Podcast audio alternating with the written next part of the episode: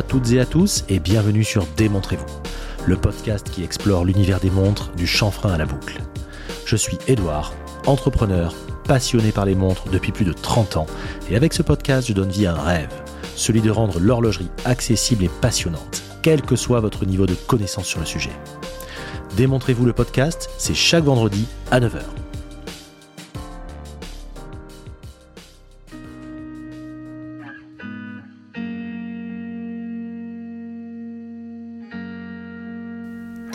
Je suis très heureux de vous accueillir pour ce nouvel épisode. J'espère que vous profitez bien de votre été. La semaine dernière, l'épisode relatant l'incroyable histoire de l'El Primero vous a beaucoup plu. C'était un des premiers épisodes de la chaîne et j'étais vraiment très heureux de vous le faire découvrir ou redécouvrir. Comme chaque semaine, je remercie tous ceux qui m'ont envoyé des messages, que ce soit par mail, par MP, sur Insta ou encore les différentes plateformes de diffusion. Un grand merci à Martin Zepp, CFM47, Olive67 et Alb pour leurs super commentaires sur Apple Podcast. Merci les amis. Ah, au fait, je voulais vous parler de quelque chose. Si je vous disais que la Speedmaster d'Omega, vous savez la version la plus fidèle à l'original avec son verre Esalit, mais attention, la dernière mouture avec le nouveau bracelet, la certification Master Chronometer, celle qui est affichée est 7500 euros prix catalogue. Eh bien, si je vous disais qu'elle pouvait bien être à vous pour 45 euros, ouais, 45 euros, vous dites ça y est, Edouard a découvert Wish, on l'a perdu. Eh bien non, je parle là de mon partenaire, le garde-temps. Vous connaissez? Le garde-temps, c'est l'histoire de Julien, un passionné de montres qui a créé un concept unique et très très cool. Il édite une série limitée de t-shirts personnalisés hyper beaux, 100% coton biofilé et peigné à l'effigie d'une montre légendaire. Ici par exemple l'Omega Speedmaster, dans cette édition en particulier, il limite la production à 1969 exemplaires, pas un de plus. Et quand ils sont tous vendus, il procède à un tirage au sort dans les règles de l'art et fait gagner la speed à un des acheteurs. C'est dingue, non? Donc oui, pour 45 euros, vous pouvez potentiellement avoir une speed en 2023. Quand Julien m'a fait part de son idée, j'ai trouvé ça hyper original et assez osé, je dois dire. Et je pense sincèrement qu'il faut encourager ce genre d'initiative. Comme moi, je vous invite à vous procurer ce t-shirt, déjà parce qu'il est beau, hyper quali, et puis il y a quand même une speed à la clé. Et cerise sur le McDo, j'ai un code promo pour vous. Avec le code DMV15, vous chopez une remise de 15% sur toute la commande. DMV15, tout simplement. Si vous voulez commander ce t-shirt ou juste voir à quoi il ressemble, allez sur le compte Insta le temps underscore France ou sur le site web Et une fois que vous l'aurez, n'hésitez pas à le poster en story en me je le republierai avec plaisir. Merci d'avance à votre soutien à cette belle initiative de la part de Julien. Portez ce que vous aimez avec le garde-temps. Et maintenant, place à l'épisode 41. Un épisode particulier et sous un format totalement inédit. Un épisode dans lequel je réponds aux questions que vous m'avez posées depuis bientôt un mois. D'ailleurs, j'en profite pour vous remercier car vous avez massivement joué le jeu. Ça a été un vrai plaisir de pouvoir vous répondre et j'avoue attendre avec impatience vos impressions sur ce format. N'hésitez pas à me faire un retour et me dire si ça vous plaît. Je n'ai volontairement pas trié les questions par thème, histoire de conserver leur côté aléatoire et donner encore un peu plus de relief à l'épisode. Il ne me reste plus qu'à vous souhaiter une très bonne écoute. Première question. Que penses-tu du renouveau d'Aquastar et plus principalement de sa Deepstar c'est Zargars qui nous pose cette question. Je trouve ça très intéressant. Alors, avant toute chose, je tiens à poser un disclaimer. Euh, ce que je donne là est le résultat de ma vision, de, ma, de, de, de, ce que je pense, mais absolument pas d'une d'une vision chiffrée de la part d'Aquastar. Donc euh, c'est comme ça que moi je l'ai vécu et c'est comme ça que beaucoup de collectionneurs autour de moi l'ont vécu, mais voilà, je vous donne vraiment ma vision. Euh, tout d'abord, pour ceux qui ne connaissent pas la Deep Star, la Deep Star originelle, je parle des années 60, c'est une plongeuse mythique qui avait été notamment portée par l'illustre Jacques-Yves Cousteau. C'était le premier chronographe de la marque. Donc Aquastar étant la marque et Deep Star étant le modèle. Une de ses particularités était d'avoir une lunette qui permettait à l'époque d'effectuer 5 calculs euh, pour les plongeurs. Il y avait la durée totale de plongée, la cadence de remontée, le temps de décompression, la désaturation en azote et la durée du palier en cas de plongée successive. Donc ça, c'était plutôt intéressant pour l'époque. Son autre particularité, qui est plutôt une particularité esthétique et qui permet de la reconnaître du premier coup d'œil, et moi que personnellement j'adore sur cette montre, c'est son compteur Big Eye, comme on dit, son gros compteur de chrono de minutes à 3 heures. C'est un chrono qui ne chronomètre que les secondes et les minutes. Donc elle a un gros compteur de minutes à 3 heures qui est magnifique et qui vraiment donne tout l'ADN de la montre. Les plus recherchés des Deep Stars sont les premières générations qui était à l'époque animé par le Valjoux 23, qui est le mouvement euh, de chrono de roue à colonne que l'on retrouve également sur la, Sea Diver, sur les Nevada Sea Diver à l'époque. Puis ensuite, a reçu le Valjoux 92. C'est une montre qui fait 37, enfin qui faisait donc les modèles d'époque euh, des années 60, qui faisait 37,5, 37,5 mm, qui était étanche à 100 mètres, ce qui était bien pour un chrono à l'époque, hein, ce qui était plutôt une prouesse même. Euh, j'ai eu ce genre de montre euh, autour de 2010, donc dans les années 2010, etc. C'est des montres que, j'aimais beaucoup. C'est des montres qui n'étaient pas très recherchées à l'époque, qui se trouvaient à des prix, alors je vais rendre fou les gens, mais c'est des montres qu'on a achetées autour de entre 1200 et 1500 euros, et encore on était content quand les gens, les voulaient. Euh, et c'est des montres qui souvent souffraient d'un cadran. Alors les cadrans étaient très beaux, souvent bleu ou marron, euh, soleillé, magnifique, mais qui avaient souvent un problème de, peinture et de disons qui se patinaient, mais pas toujours de façon très homogène, et autour des index, ça avait tendance à se dégrader de façon excessive, alors ce qui pourrait donner une patine qui pourrait plaire, mais quand c'est homogène, ça peut être joli, mais là, c'était souvent très prononcé autour des index, de 6h et de 9h notamment, ce qui faisait qu'on avait une montre qui était pas toujours euh, très fraîche, et euh, bah, curieusement maintenant, on trouve que des Deep Stars d'origine très fraîche, c'est quand même euh, extraordinaire comme le temps a fait son ouvrage dans le bon sens depuis 10 ans. Voilà, donc voilà ce qu'on pouvait trouver à l'époque. Euh, donc réponse à la question, je me suis un petit peu égaré, mais vous savez que quand on me lance sur des vintage comme celle-ci que j'adore, c'est vraiment toujours un plaisir de vous remettre ça dans le contexte. Alors pour moi, la Deep Star a été victime, si on peut dire, d'un mauvais timing. C'est-à-dire la nouvelle Deep Star a été victime d'un mauvais timing. Je vous expliquer. Fin 2020, il y a eu les premières moutures de la Deep Star, les moutures de la nouvelle Deep Star, si on peut dire, qui était un lancement moi, que je qualifierais dans demi-teinte. Et encore une fois, ce n'est que mon ressenti. Elle faisait 40,5 mm pour 14,8 mm d'épaisseur. Pour rappel, la, la, Deep Star d'origine faisait 37,5 pour 13 mm d'épaisseur. Donc on n'est pas du tout dans les mêmes proportions. Ce qui changeait complètement la montre. On se rappelle d'autres montres illustres euh, pour lesquelles euh, les proportions ont tout changé. On va évidemment parler de la Datejust qui, quand elle est passée de 36 à 41, euh, avait une silhouette qui n'était plus du tout la même, une philosophie qui n'était plus du tout la même, voilà, et une, une, une apparence générale euh, qui des proportions qui n'étaient plus les mêmes, avec par exemple une couronne qui était à la même taille que la 36 mm, qui était ridicule. Donc on retrouve un petit peu à l'instar de la Datejust ce changement qui fait que ça l'a gonflé. Euh, on s'est retrouvé avec une montre qui finalement euh, euh, singeait un petit peu l'original, mais n'avait plus les codes que les amateurs voulaient. Alors sachant que vous savez, 2020 c'était hier, mais 2020 c'était il y a des années-lumière, parce que il s'est quand même passé beaucoup de choses. Hein. je ne vais pas vous faire l'affront de vous reparler de tout ce qui s'est passé. Euh, la Covid, euh, évidemment, et puis le changement de paradigme, tout ce qui a changé au niveau de l'horlogerie, qui a fait un bond en avant, enfin en tout cas qui a évolué énormément depuis 3-4 ans. L'arrivée de pas mal de Kickstarter, l'arrivée de pas mal de micro-marques qui ont changé la donne, mais à l'époque, c'était vraiment une montre qui était attendue par les geeks. La Deep Star était une montre qui était connue vraiment par ceux qui étaient quand même assez geeks, hein, euh, clairement. Donc elle était vraiment, elle s'adressait, la réédition à des geeks. Et là, ils nous sortent une montre qui fait 40,5. Donc concrètement, euh, ils sont complètement passés à côté de la cible, selon moi. Ce qui fait que euh, on attendait tous cette montre avec impatience en se disant mais attends, j'en veux une tout de suite. Mais quand on l'a vue et quand on a vu les specs et surtout la taille, bah, on était quand même très déçus. Donc moi, c'est complètement passé à côté. Je n'en ai pas commandé. C'était un mouvement, la joue roue à colonne, donc plutôt bien, mais de mémoire, c'était presque 3000 euros lors de sa sortie. Beaucoup n'étaient pas prêts à mettre une telle somme pour une Aquastar, et moi le premier, sachant que euh, c'était euh, peu ou prou, allez, les, les Deep Stars, je crois, étaient autour de 4-5 peut-être, les Deep Stars d'origine, euh, mais on était quand même sur une somme importante avec une montre qui n'avait pas...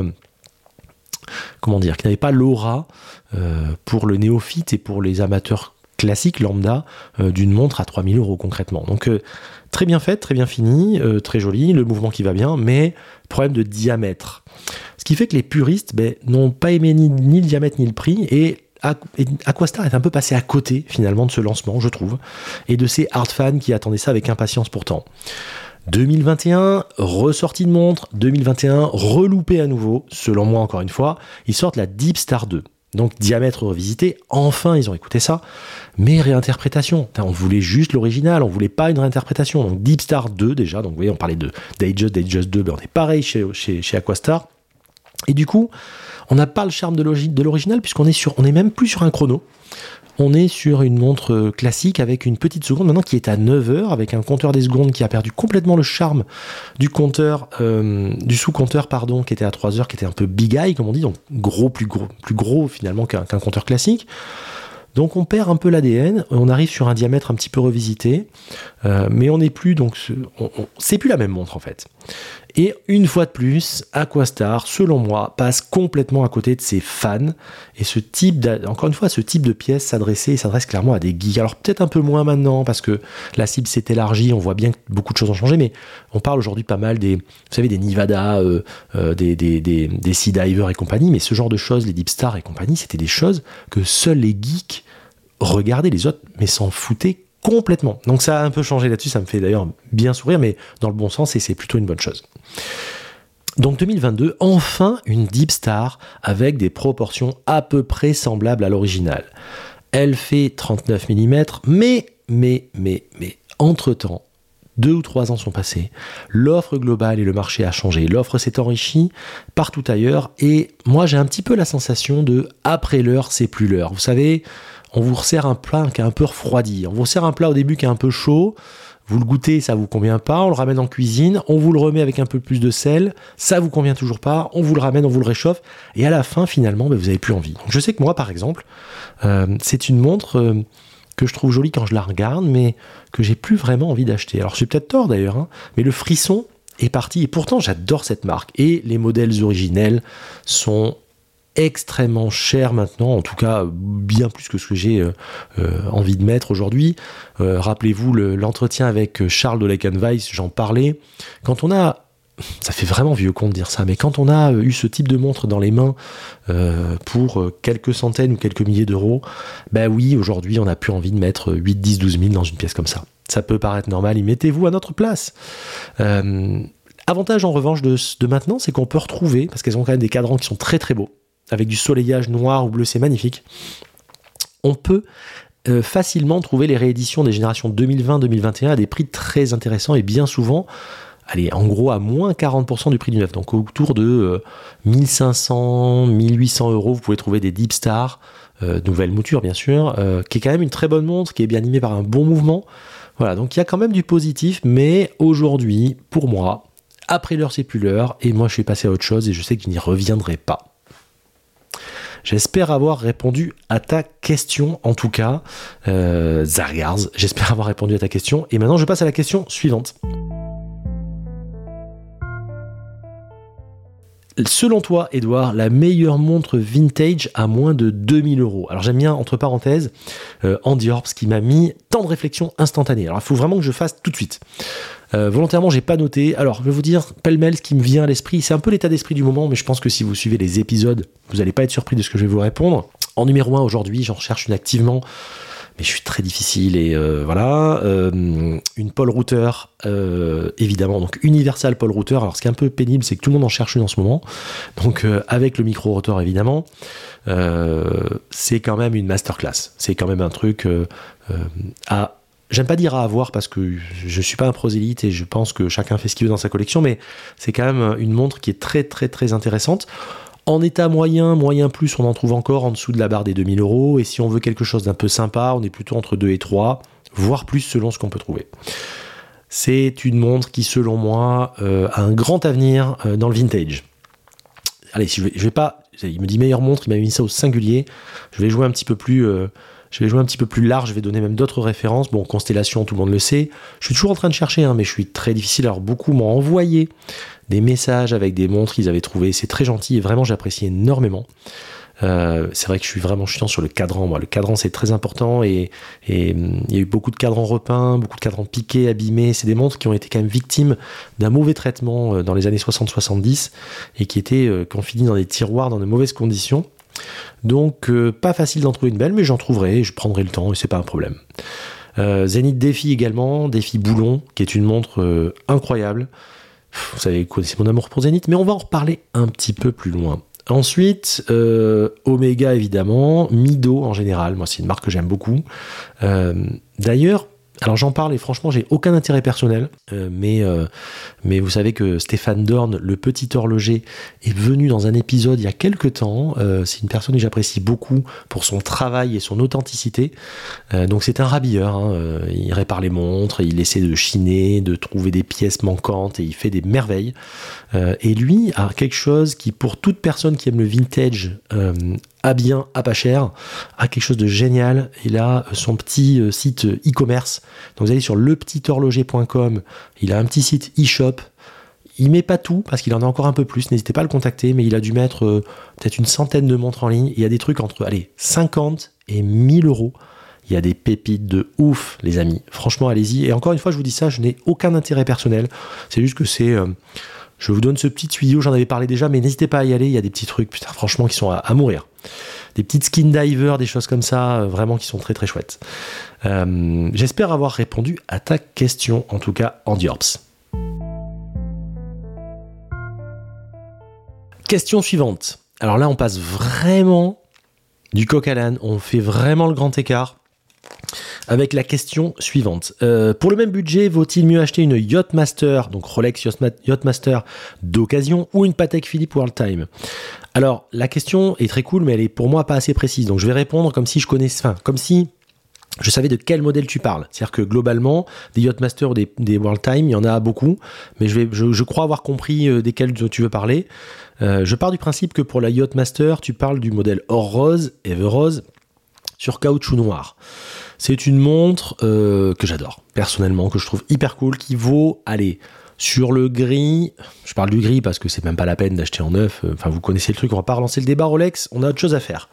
Euh, sur le gris, c'est quelque chose qui se trouve entre, allez, 28, 32, allez, entre 28 000 et 32 000 euros. On peut trouver plus, on peut trouver moins, mais globalement, on est plutôt dans cette fourchette-là. la Patek Philippe World Time, selon les années, selon les références, on trouve des choses entre 32 et 40K à la louche. Encore une fois, ne m'envoyez pas un message pour dire si, si, c'est 41 ou c'est 31. Je donne une fourchette puisque, encore une fois, je pars du principe que, par exemple, pour la euh, World Time, il me parle d'une 51-10 ou d'une 51-30. Mais je suppose que c'est ça. Parce que sinon, les prix ne matchent pas entre les deux montres. Euh, je pars sur ce principe-là. Alors, pour moi, pour répondre à ta question, deux écoles de style. Là, tu me parles de vraiment deux choses très différentes. Ça va être en fonction de quel est ton style, quel est ton style de vie, quel est ton travail, quel est ton environnement de travail?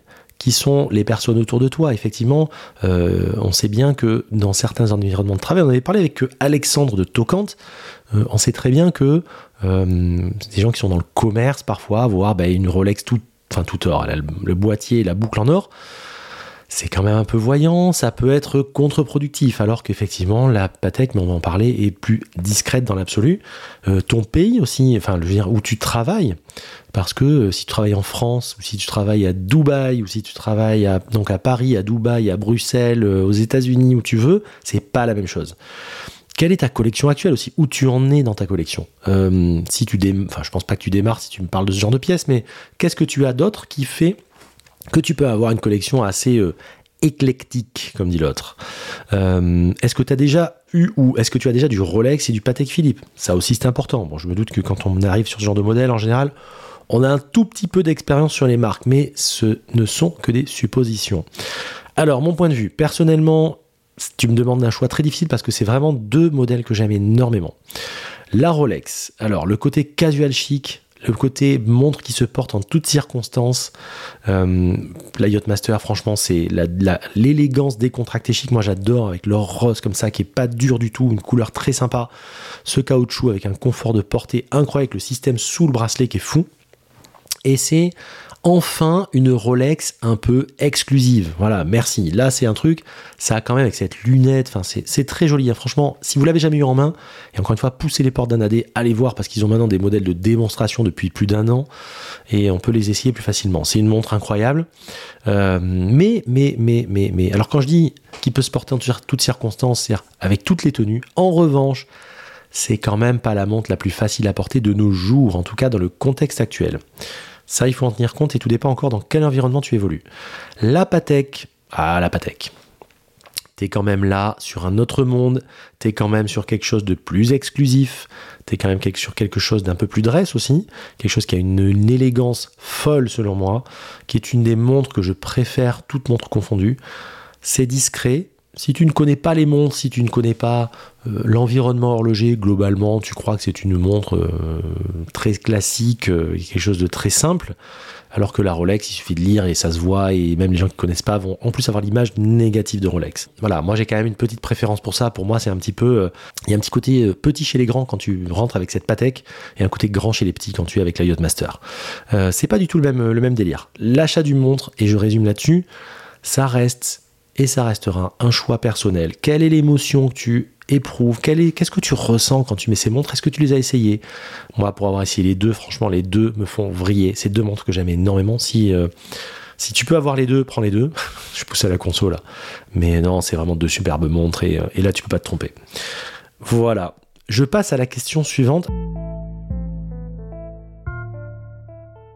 Alors là, encore une fois, on passe sur quelque chose qui n'a rien à voir, mais j'adore, c'est vraiment ce grand écart que j'aime beaucoup. On me demande, euh, Serica, un futur grand de l'horlogerie française. L'évolution de la 5303 est incroyable. Alors j'ai mis et flamme, alors je vais dire incroyable. Euh, c'est Lucas qui me, pose cette question. Euh, alors, grande l'horlogerie, je ne sais pas si on peut qualifier comme ça. En revanche, moi c'est une marque que j'aime beaucoup. C'est une marque qui compte vous vous rendez compte que cette marque n'a que quelques années, mais c'est une montre qui compte énormément déjà dans le paysage horloger international d'ailleurs, hein, puisqu'ils font une grande partie de leur vente aussi aux États-Unis. Euh, mais c'est une marque moi que j'aime beaucoup. Euh, ce que j'aime chez eux, c'est c'est l'élégance, la simplicité. Chaque chose est dosée, millimétrée, équilibrée. on prend le temps, on lance un modèle, on ne grille pas les étapes, on est homogène et on est en adéquation avec ce que l'on dit.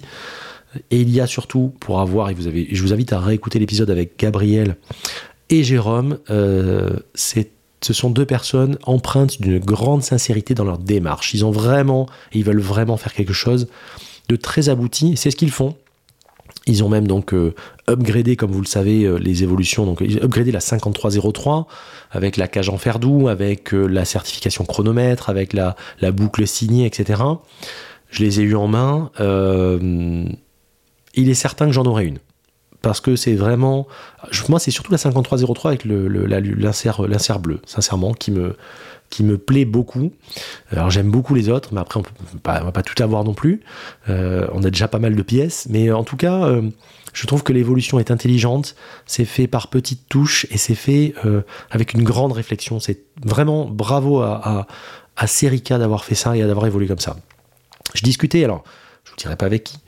Euh, avec quelqu'un que vous connaissez, qui est un amateur, un collectionneur éclairé, et on en parlait justement, et il me disait, euh, ces pièces sont tellement intéressantes, et je trouve que cette réflexion est assez intéressante, il me dit, en gros, si tu as ces trois pièces-là, c'est-à-dire la Field euh, et la GMT et la, et la, Sub, on va dire, tu peux finalement avoir une collection complète et te contenter de ça sans avoir besoin d'autre chose et avoir vraiment quelque chose qui tourne, qui change et qui est agréable et qui te permet finalement d'avoir une vision 360. Et je trouve ça très intéressant. Tu peux avoir que ces trois-là, tu ne peux avoir que, ces trois, et ça te suffit dans une collection avec le sentiment de changer à chaque fois tu changes de, montre chaque jour. Je trouve ça très intéressant.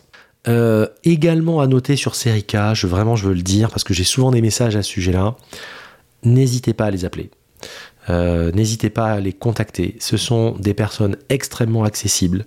Euh, beaucoup de clients, enfin j'aime pas dire clients, beaucoup d'amateurs les ont appelés suite à l'épisode, ont acheté des montres, etc. Et, je trouve génial qu'ils aient pris le temps à chaque fois, ou en boutique ou au téléphone, ils me disent souvent dans une conversation assez deep. Voilà, donc il faut quand même dire que vraiment... Gabriel et Jérôme sont des personnes très accessibles, n'hésitez pas, et, c'est ça qu'on achète aussi dans un sens. C'est génial de pouvoir acheter une montre et de pouvoir discuter avec les, avec les personnes qui l'ont créée. Moi, la première fois que j'ai eu cette sensation, mais j'en avais déjà parlé, je ne vais pas m'apesantir sur le sujet, beaucoup le connaissent, c'est quand j'avais parlé avec Georges Brunet de ZRC en 2015 chez Réa, euh, quand il avait sorti son premier modèle. Mais j'étais arrivé en étant convaincu, mais voilà, ni pour ni contre, bien au contraire, comme on dit. Mais euh, quand j'ai parlé avec lui de toute la démarche et de. Et je pense que quelque part, la petite graine du podcast est née là.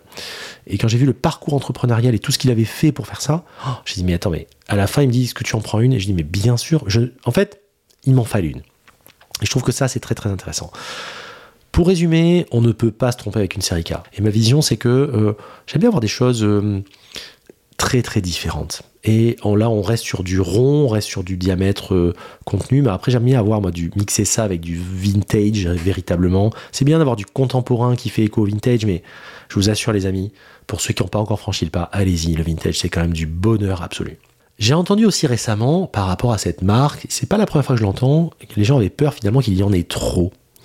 Euh, et que finalement, voilà, on veut un truc exclusif, mais à force, euh, euh, l'inconvénient de l'avantage finalement de l'exclusivité et d'avoir quelque chose qui, que qu'on retrouve à tous les poignets. Alors, déjà, avant que ça soit quelque chose que vous voyez partout, il y a quand même de la marge. On reste quand même sur des marques.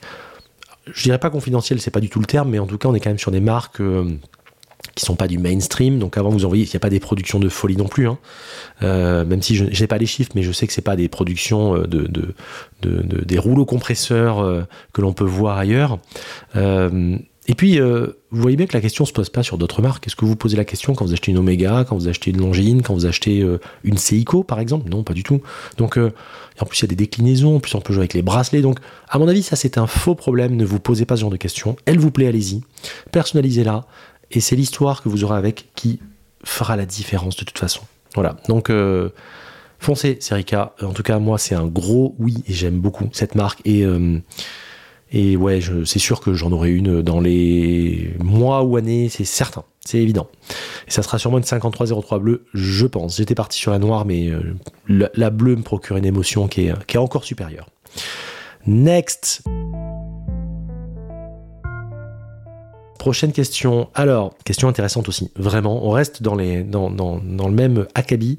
Si tu devais choisir entre la BB BB58 ou la ZRC, la BB58 ou la ZRC Grand Fond, Saxwatch. Alors Saxwatch, il m'a, il m'a, abreuvé de questions.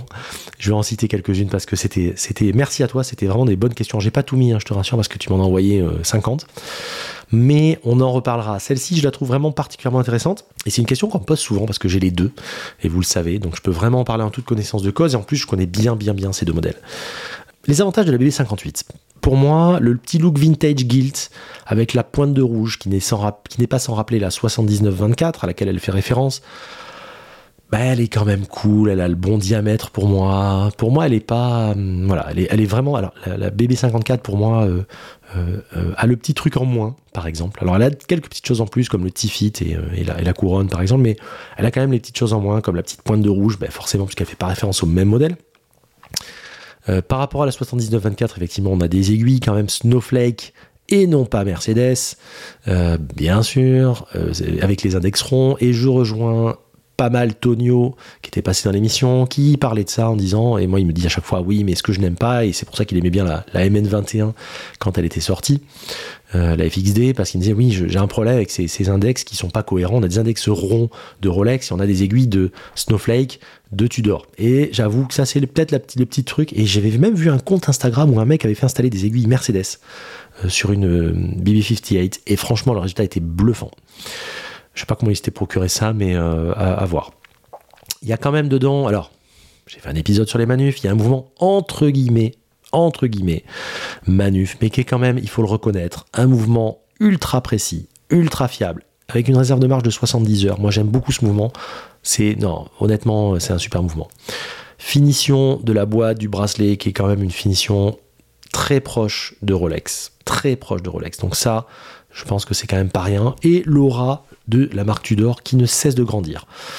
Les défauts de cette montre, parce qu'il y en a, on avait du mal à en trouver à l'époque, mais il y en a quand même. Je trouve que c'est une montre que l'on voit partout et que l'on voit trop. Moi, quand je la porte, j'ai un peu l'impression de. Ouais, de. que l'on la voit partout. Alors, c'est vrai qu'on essaie de personnaliser avec les bracelets et compagnie, mais quand vous la portez sur acier, euh, vous avez l'impression d'avoir la montre à tout le monde, comme dit l'autre. Elle a été trop diffusée, c'est un peu son inconvénient. Elle est trop mainstream et trop consensuelle, en revanche. Ça, j'avoue, c'est une montre. Euh, euh, elle a pourtant de la personnalité, mais euh, voilà, c'est un peu un tube qu'on a trop entendu à la radio. J'ai un peu ce sentiment-là à force. Mais bon, je la garde parce que je l'aime bien et c'est une montre que je trouve euh, elle est tellement facile à porter. Et ah oui, et, par rapport à ça, je voulais dire, c'est vrai que pour moi, c'est la Baby 58, c'est un petit peu la 5513 ou la 14060, donc la sub no date des années 2000 ou 90. C'est la montre légère, facile à porter, tool par excellence, robuste, fiable, sur laquelle on peut mettre des pets. Voilà, c'est une montre qui reste dans un prix à peu près contenu. Je passe sur la ZRC. Alors, je pars du principe qu'on parle de la 38, puisque c'est à peu près. Alors, on peut parler de la grand fond, euh, la première, mais bon, on va partir du principe de la 38, puisque c'est celle que j'ai actuellement, même si j'en ai eu d'autres. Elle a quand même la 38 un look unique qui, qui reprend la grand fond 2, la GF2. Elle a un look de folie. Elle est étanche 300 mètres versus 200 sur la, sur la Tudor. Alors on dit oui, 200 tira pas à 200. Oui, mais vous connaissez bien les tables de correspondance des étanchéités. C'est euh, une véritable plongeuse, ça commence à 200. Bon, 300 c'est pas mal. Si vous plongez un petit peu, euh, un petit peu énervé, si vous plongez un peu vénère, euh, ou si vous faites des choses, quand même 300 c'est un petit peu mieux, je vous assure. Elle a surtout, alors moi c'est le truc qui me fait halluciner à chaque fois que je pars en vacances avec cette montre, le Lumi est absolument génialissime. Le matin, et encore récemment, j'étais en Bretagne et c'était la montre que je mettais, même si je la portais pas la journée parfois, c'est la montre que je mettais la nuit sur la table de nuit pour avoir l'heure en fait. Vous voyez le truc? Et le matin, à 5, 6, 7 du mat, vous voyez encore l'heure, ce qui est quand même assez rare sur des montres euh, en général. À 5, 6, 7, vous lisez plus rien. Euh, et puis c'est aussi l'avantage, c'est quand même c'est une petite maison, c'est pas un blockbuster. Vous pouvez avoir Georges aussi. Bah c'est cool, moi j'aime bien ça. Les défauts de cette montre, peut-être le bracelet, qui peut ne pas plaire à tout le monde et qui se règle de façon pas très fine selon le poignet. Il y a un petit effet gourmette parfois selon la, taille de poignet que vous avez. Alors moi, il se règle parfaitement. J'ai fait un petit bidouillage. S'il y en a qui ont des grands fonds 38 qui n'arrivent pas, je leur expliquerai pour arriver à faire en sorte qu'elle qu soit bien. Il y a quand même des demi-maillons, enfin il y a quand même des choses. Mais les premières grands fonds, 2015 que j'avais acheté chez Réa justement, il n'y avait pas les demi-maillons. Alors là, je vous prie de croire que soit c'était gourmette, soit elle vous serrait, c'était un garrot. Donc euh, il n'y a plus ce problème-là confort de dingue, mais effectivement, le réglage du bracelet n'est pas d'une finesse absolue. J'ai quand même, donc pour résumer sur ces deux montres et sur le match, sur le versus, j'ai quand même une préférence, malgré tout, pour la ZRC que je trouve quand même plus exclusive. C'est-à-dire que si vraiment je devais en garder qu'une, bah, la ZRC c'est quand même une montre, euh, mais encore une fois, passez là. Euh, n'ayez pas peur avec ce petit bracelet un peu breloque, un petit peu à l'ancienne.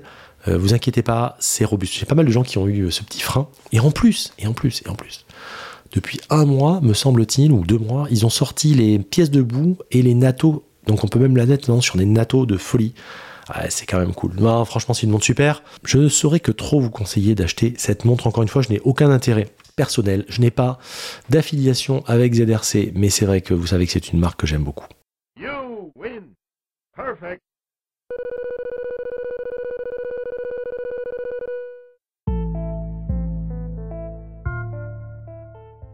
Alors, question suivante. Si tu devais te faire le kiff de l'été, en mode pas trop excessif, entre parenthèses, j'aime bien. Ça, c'est le mec qui sait qui pose une question. Euh, tu partirais sur quoi? Alors sur quoi je partirais? Eh bien c'est très simple, je l'ai fait il y a 15 jours, 3 semaines, et je l'ai fait pour l'été, enfin pour l'été, mais je l'ai gardé. Hein. Le W bien sûr. Non mais l'Olek Weiss Ocean Graph que j'ai acheté, hmm, parce que je l'ai acheté, hein. euh, c'est une montre, euh, c'est une baroudeuse, une montre à tout faire, elle est ultra résistante, elle est hyper, enfin, hyper étanche, 1000 mètres pour un boîtier de 39,5. C'est quand même la folie. Euh, c'est une marque qui a été reprise par un passionné. Pour ceux qui l'ont pas fait, mais je pense que globalement, ceux qui écoutent l'épisode aujourd'hui ont eu l'occasion d'écouter l'épisode avec Charles Ménestrel, qui est un, épisode d'anthologie déjà. Hein. Je peux vous dire que j'ai rarement eu autant de messages, il a beaucoup plu. Et je fais la parenthèse pour vous dire que je vous concocte des épisodes, les amis. La saison 2 qui démarre début septembre euh, va vous plaire, je pense. J'ai beaucoup de projets, beaucoup de choses. Et si vous avez aimé la saison 1, vous allez adorer la saison 2. Euh, en tout cas, je l'espère et n'hésitez pas à me faire les retours à chaque fois. Je savais bien que moi, j'aime beaucoup euh, pouvoir échanger avec la communauté pour, pour améliorer la chaîne. OW marque en devenir, je pense. Une marque qui était underrated, qui a été sous-estimée pendant longtemps. Il reprend ça, je trouve, de façon très smart. Dans un genre complètement différent. vous voyez, c'est des gens comme je parlais de Serica, des gens qui réfléchissent vraiment avec en tête le respect de la marque et l'amour de la montre. Et ça, vraiment, c'est quelque chose que je, respecte et que j'aime énormément. Il y a une émotion, enfin, essayez-les. Ce sont des montres euh, euh, qui procurent un grand plaisir, qui sont d'une belle finition, qui sont d'un prix très cohérent.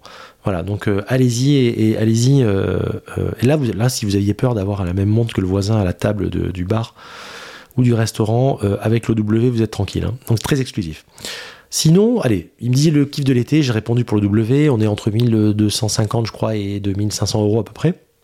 Pour le chrono, mais on est plutôt entre 1250 et 1800 je crois. Moi la mienne c'est 1830 si je dis pas de conneries. Euh, en mode plus accessible, euh, puisqu'il m'avait dit en mode pas trop excessif, euh, j'aime beaucoup, je vais peut-être surprendre certains, mais j'aime beaucoup la, G-Shock Glide, que je trouve vraiment dingue avec un look de folie, qui affiche les marées, qui est connecté, qui coûte moins de 200 euros, je trouve a vraiment les codes que j'aime dans les G-Shock. Et aussi évidemment euh, en autre G-Shock, la, bah, la, désormais iconique, la 2100 ou la 2100 comme certains aiment l'appeler, qui a été déclinée en plein de modèles hyper cool, euh, qui se retrouve, allez, plus moins 100 euros selon les modèles.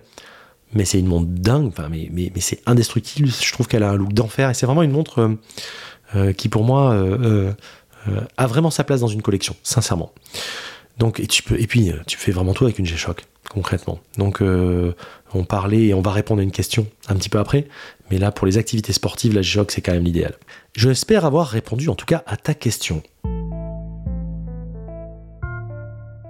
Question suivante. Tu serais plutôt or ou acier? Alors, je trouve que c'est une question assez intéressante. Euh, moi, clairement, je suis plutôt acier. Vous savez que j'aime les montres plutôt tool watch et c'est plus en adéquation avec mon lifestyle, mais euh, j'avoue que j'aime bien porter de l'or parfois. Le petit côté euh, chic, un brin désuet, je trouve que ça va très bien quand on porte, au contraire, euh, quand on est en sportswear parfois, ou même parfois j'aime bien me mettre un petit peu plus casual chic, moi j'aime bien ça, et, je trouve que porter une petite montre diamètre entre 32, 33 et 36 par exemple, en or, et sur des marques ou des modèles années 50, 60, 70, c'est quand même une certaine forme d'élégance. Et vraiment, ça j'aime beaucoup, euh, et, d'exclusivité. Il y a une chaleur aussi qui se dégage qui est quand même dingue. Euh, j'avoue que l'or acier aussi me fait de plus en plus de l'œil. Alors moi, je fais partie des, vraiment des gens qui aimaient l'or acier de la première heure, parce que pour les plus jeunes d'entre vous, il faut quand même se rappeler que l'or acier a été décrié, en tout cas a été vraiment boudé pendant, encore boudé clairement, pendant très longtemps, mais un peu moins maintenant. Euh, et, l'or acier, c'est quand même... Ouais, ça peut être sympa. Il y a certaines déclinaisons, alors notamment chez Rolex, bien sûr, euh, quand on voit euh, certaines Datejust avec un bracelet jubilé en 36, bien sûr, en or acier, parce que par contre en 41, euh, je n'aime pas du tout. Mais vraiment, ça peut être sympa. Ou par exemple une belle Santos. Alors voilà une montre qui est en ce moment à la hype à fond.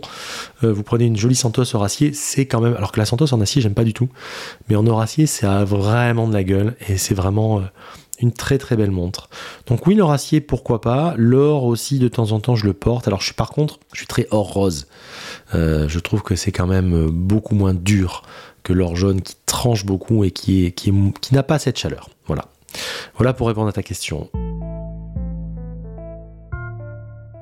Question suivante. Penses-tu faire un parlons-montre avec nos amis bordelais euh, Oui, oui, oui, oui. On se voit très souvent et euh, c'est dans les tuyaux. Mais on vous en dira plus très bientôt. Voilà ce que je peux vous dire pour l'instant. Mais ça sera très cool. Question suivante intéressante. Euh, prends-tu conscience que tu as un rôle en tant qu'influenceur dans le game français? Alors, je n'aime pas du tout le terme d'influenceur et vous le savez très bien, je ne me considère pas comme tel. Euh, je suis vraiment moi, en fait, je donne mon ressenti sur des pièces, sur mon vécu de, de, de collectionneur en toute euh, humilité. Je tiens aussi à garder mon indépendance et mon franc-parler, ça sera toujours la signature de Démontrez-vous. Euh, les marques pour lesquelles je ferai d'éventuels collabs seront toujours des marques avec lesquelles je me sens aligné, des marques qui me parlent. Euh, voilà, concrètement, euh, je ne ferai pas de choses pour des marques qui ne me parlent pas ou des marques qui sont aux antipodes de mes convictions ou de ce que j'aime. Voilà, il faut qu'il y ait vraiment euh, quelque chose. Donc oui, évidemment, quand on est exposé et quand on parle sur des réseaux ou quand on parle sur un, un média comme le podcast ou comme les chaînes YouTube pour certains, etc., forcément qu'on a une forme d'influence.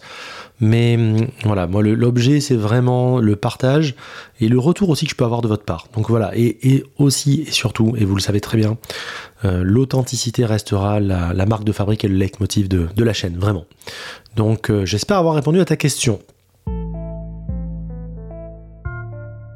Question suivante. Euh, tu serais plutôt moderne ou vintage? Alors ça aussi c'est une très bonne question. Ça c'est intéressant. Euh, j'aime bien les deux.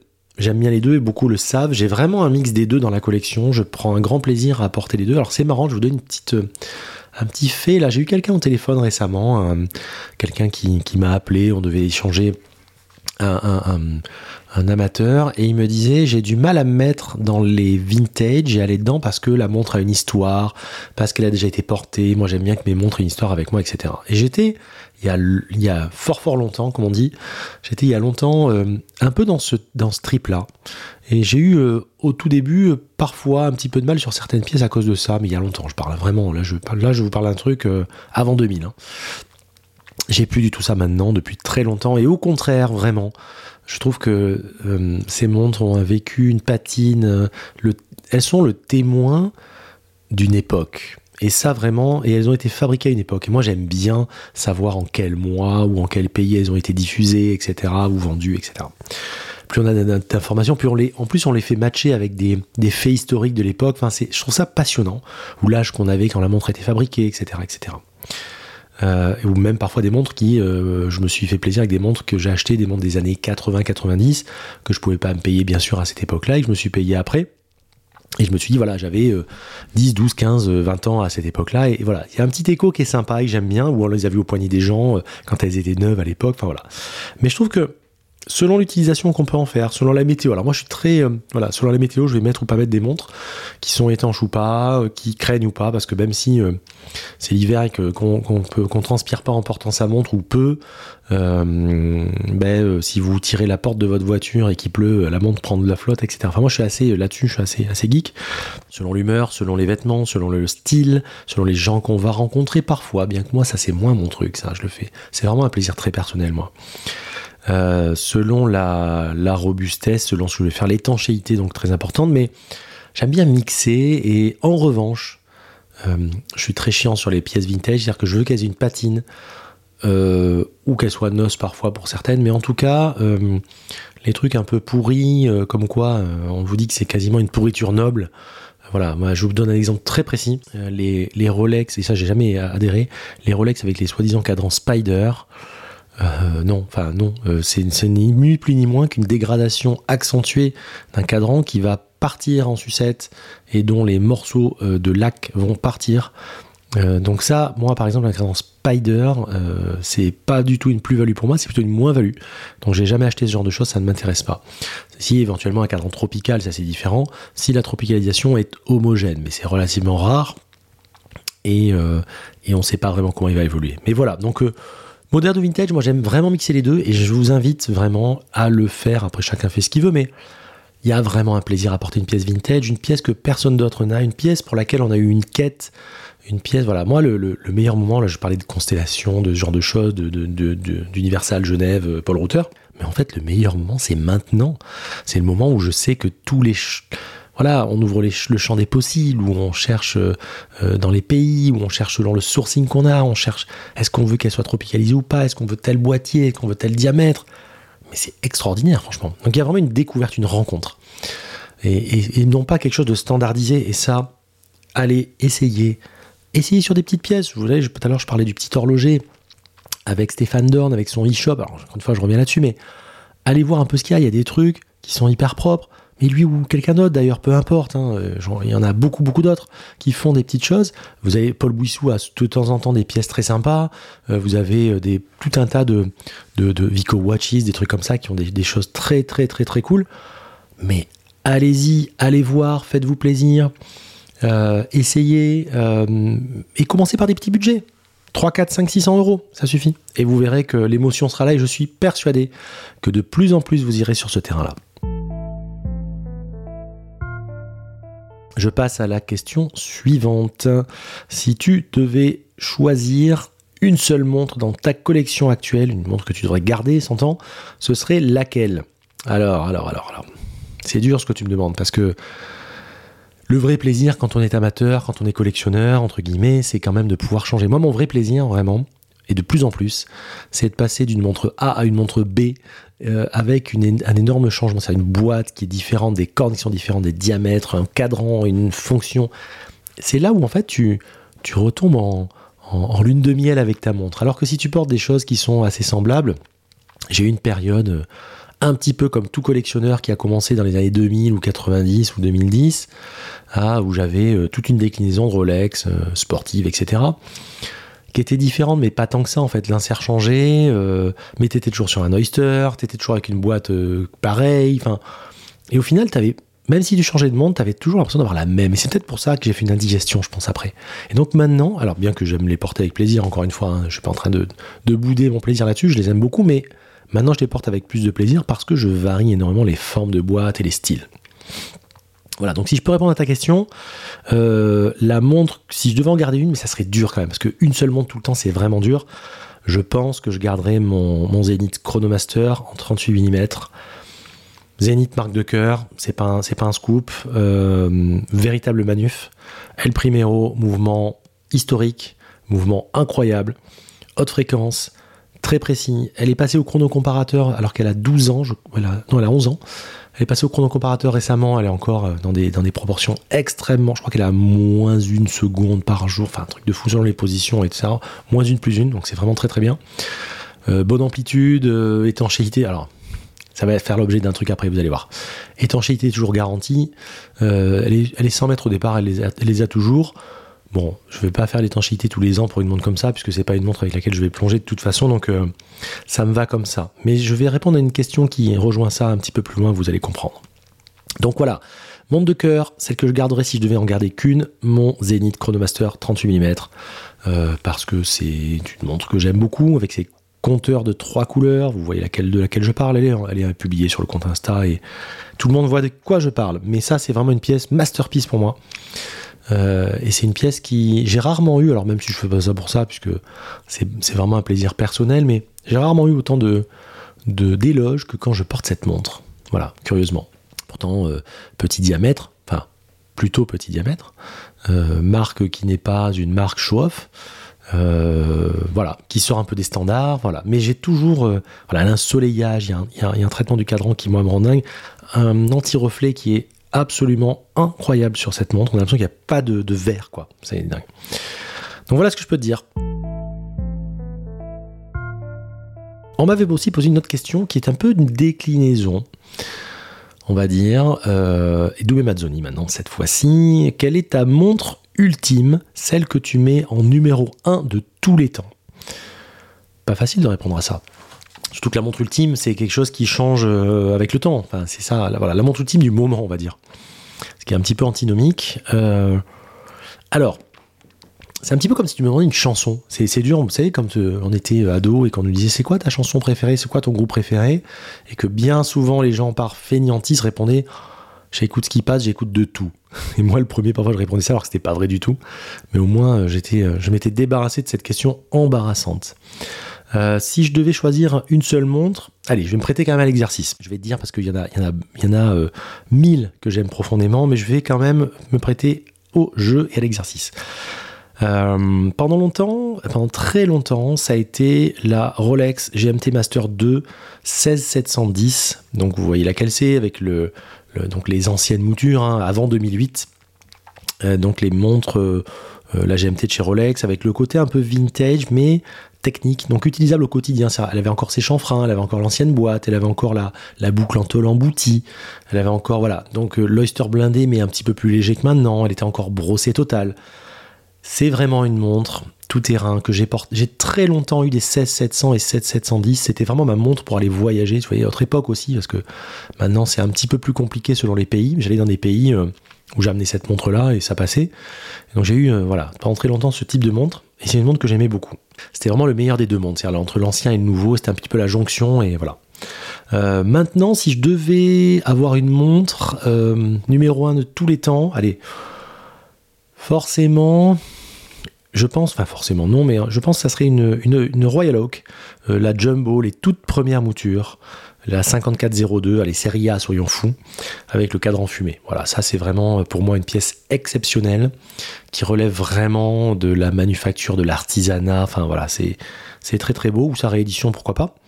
Euh, mais on n'est pas du tout dans le même, dans trip. Alors, la, la version historique, c'est quand même pas une pièce facile à porter dans le sens où c'est quand même une pièce fragile C'est une pièce que tu peux difficilement porter tout le temps, tous les jours. Mais voilà, tu me demandes la, montre numéro 1, je te, dis ce que moi j'aime. Elle est fine, elle se pose parfaitement, elle a le diamètre de 39 historique et incroyable. Cette tapisserie de l'époque qui n'est pas comme les tapisseries de maintenant, les marquages euh, Audemars Piguet qui ne sont pas les mêmes que maintenant, etc. etc. Donc vraiment euh, très très beau ce fond plein, euh, plat. Voilà. Donc, et la fermeture, la boucle qui n'est pas la même que maintenant. elle est très différente finalement, mais j'aime beaucoup cette montre. Ou plus récente, une montre que j'aime beaucoup, beaucoup, beaucoup, et que j'aimais déjà avant la réédition. La réédition de la Vacheron Constantin 222, qui je trouve, voilà, on est encore dans du bracelet intégré. Alors moi, j'ai pas attendu la mode du bracelet intégré pour les aimer, puisque comme certains savent, je prêchais dans le désert il y a longtemps, je prêchais dans le désert en parlant des bracelets, des montres à bracelets intégrés. Tout le monde me disait que j'avais euh, des goûts de chiottes, pour faire simple, quand je parlais de la Nautilus, quand je parlais de la Royal Oak. Euh, et maintenant, euh, ces montres sont portées au nu, ça me fait souvent sourire. Mais voilà ce que j'aimerais, effectivement, montre numéro 1 de tous les temps, indépendamment du budget, puisque les deux, valent un petit peu d'argent maintenant, hein, quand même. Hein, donc voilà. Et elles sont à peu près dans les mêmes eaux, dans les mêmes gammes de prix. Allez, on va dire pour faire très simple, on va dire pour faire très large, autour de 100 000 euros. Voilà. Mais c'est des sommes que je ne mettrai absolument pas aujourd'hui. C'est un choix personnel. Voilà. Euh, c'est cool de faire ça, les questions. Je sais pas ce que vous en pensez à ce niveau-là, au, moment où on en est, mais franchement, moi, c'est un truc que j'aime bien faire.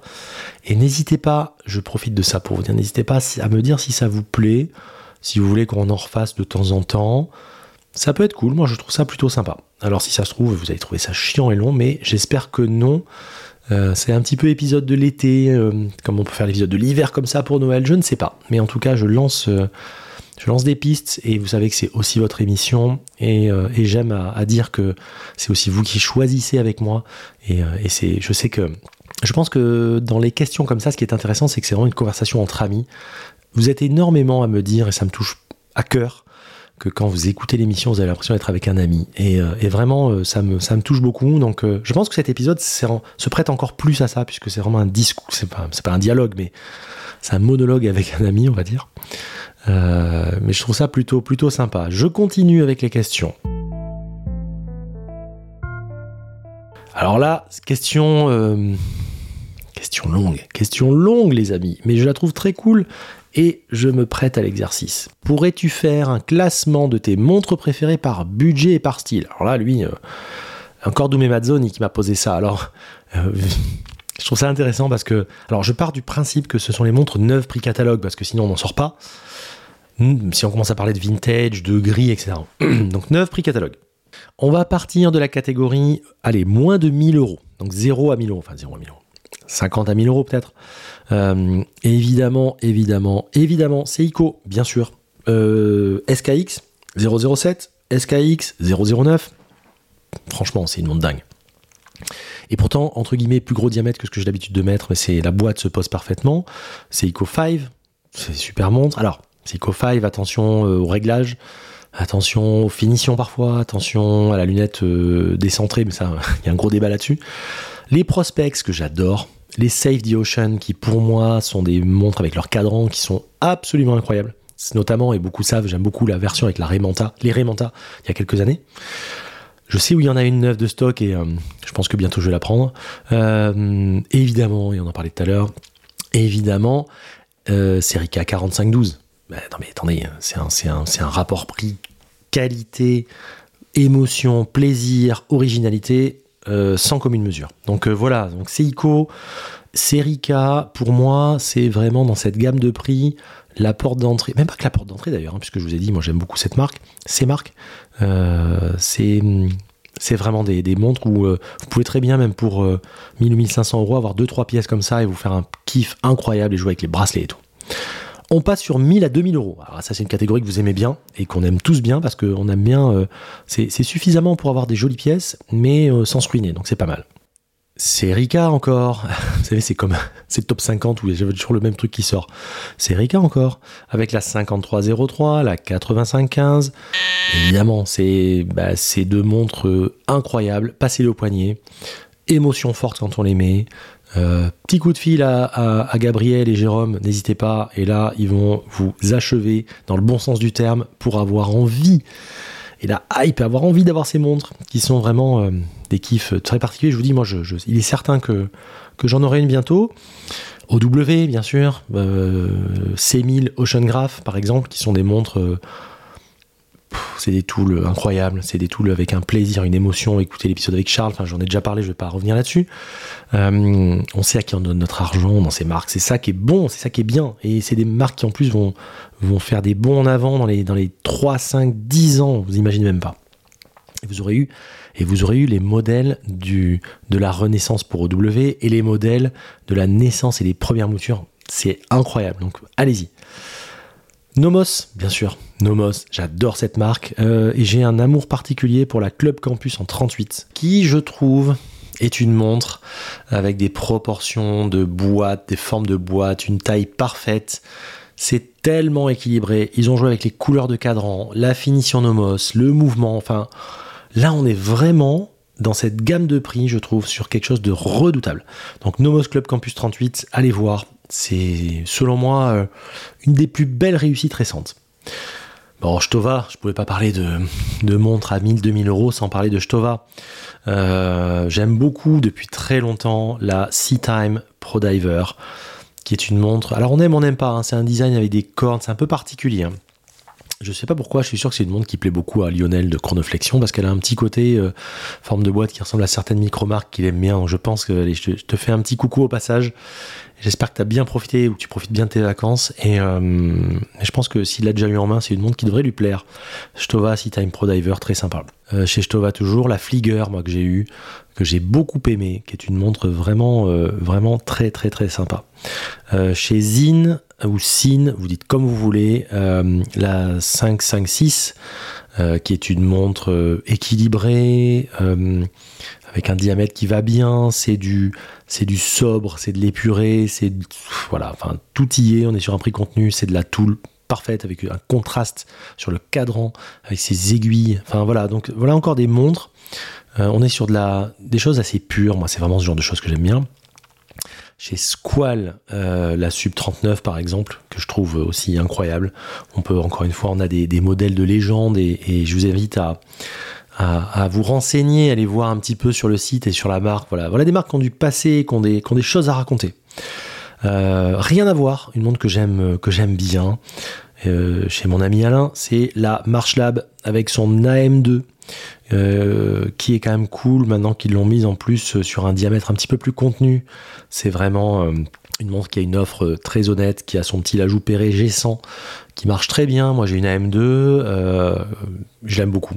Le cadran vert profond a des reflets et je la porte avec un plaisir incroyable, franchement essayez-les, c'est des montres, euh, la qualité du cuir aussi, enfin, c'est vraiment des montres qui sont avec une finition de boîte, c'est sharp, les cadrans, les traitements de cadrans, les index, il y a un relief, il y a, un truc qui se dégage de cette montre, euh, ça devient quelque chose de, qui vraiment euh, entre dans, justement, dans l'offre 1000-2000 pour moi, voilà, clairement, clairement qui rentre dans le, qui rentre dans l'offre.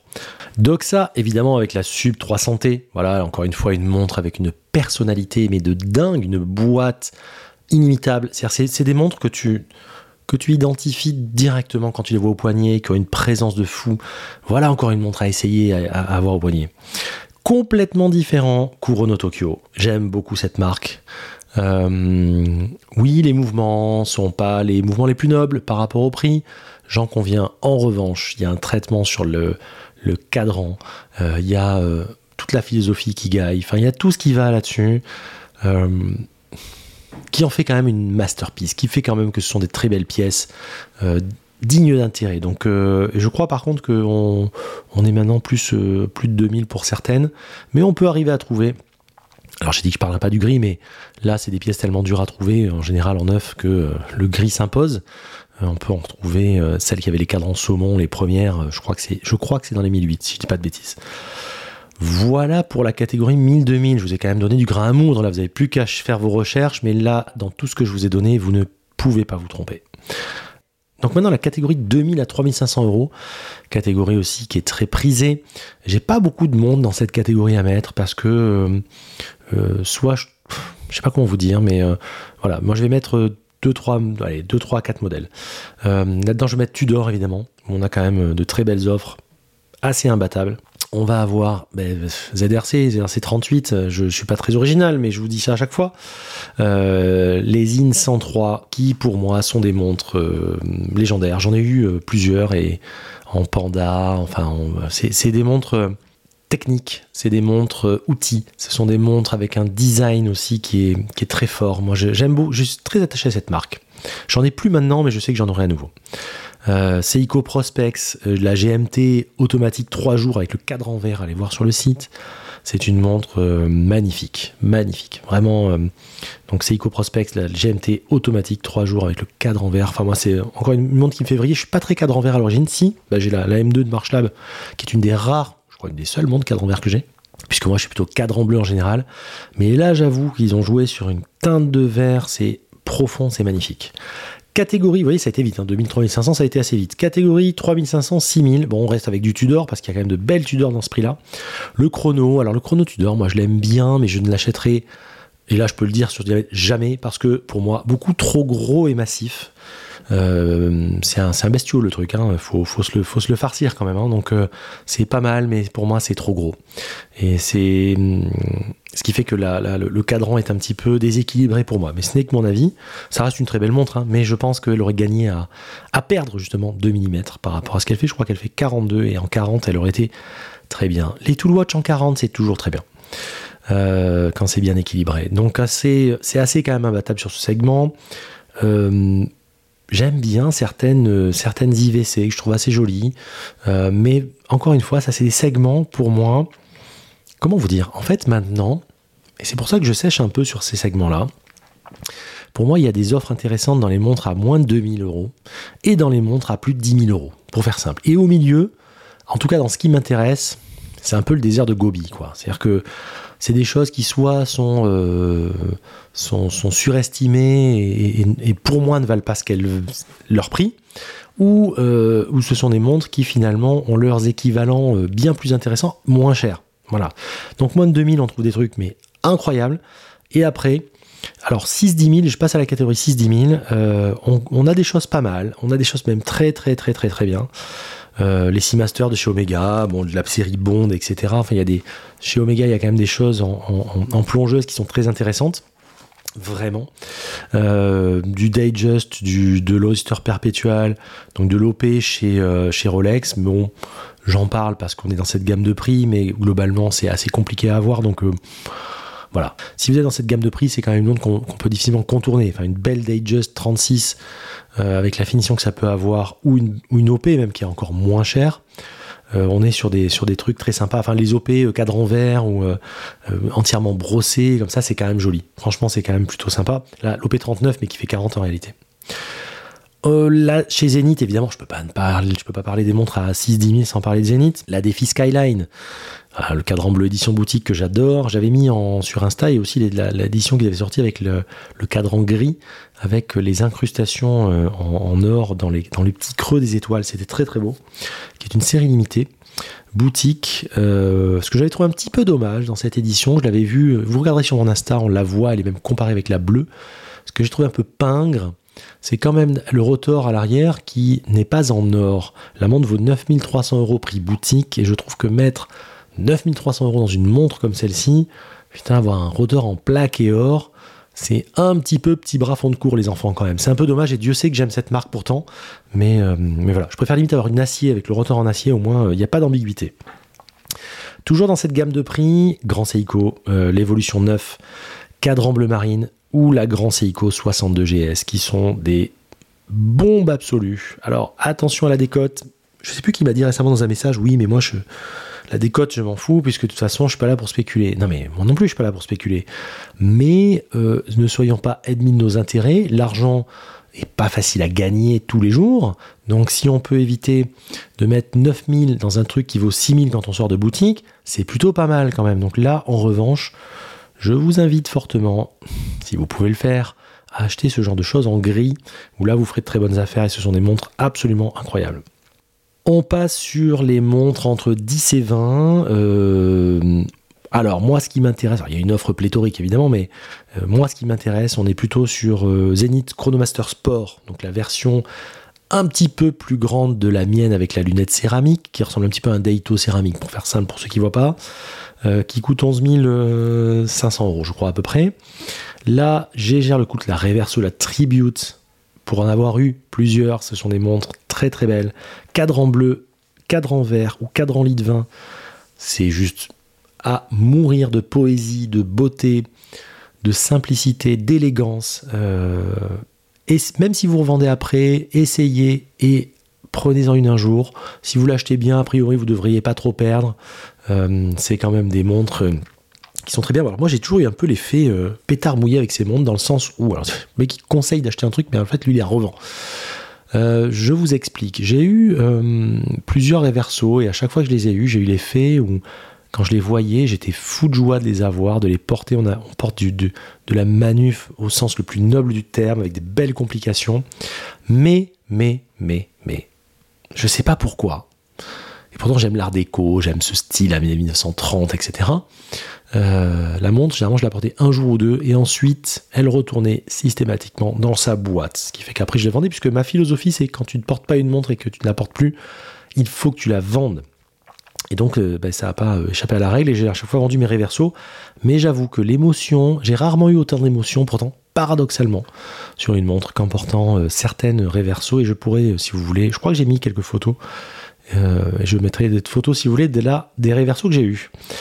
Plus de 20 000 euros. Là, on commence à jouer dans la cour des grands, les enfants. Vacheron Constantin Overseas, bien sûr. On est à plus plus de 20 000 euros. Hein. Ça a beaucoup augmenté. C'est beau, c'est beau. Moi, j'aime beaucoup. Euh, on aime, on n'aime pas. C'est un design assez tranchant et particulier. Moi, j'aime beaucoup. Euh, évidemment, et ça, c'est une montre que j'aime énormément. Une Patrimony or rose ou une américaine. Voilà des montres, moi, qui me font chavirer quand je les vois. Que je trouve absolument magnifiques. Alors, tapez, euh, googlisez.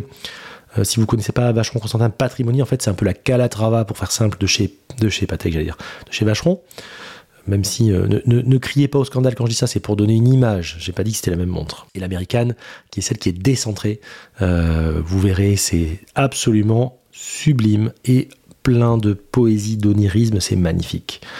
Moser, bien sûr. Moser Pioneer Tourbillon. Voilà, on est parti là, ça y est, là on est, euh, on est sur une autre planète là, on, va sur Saturne.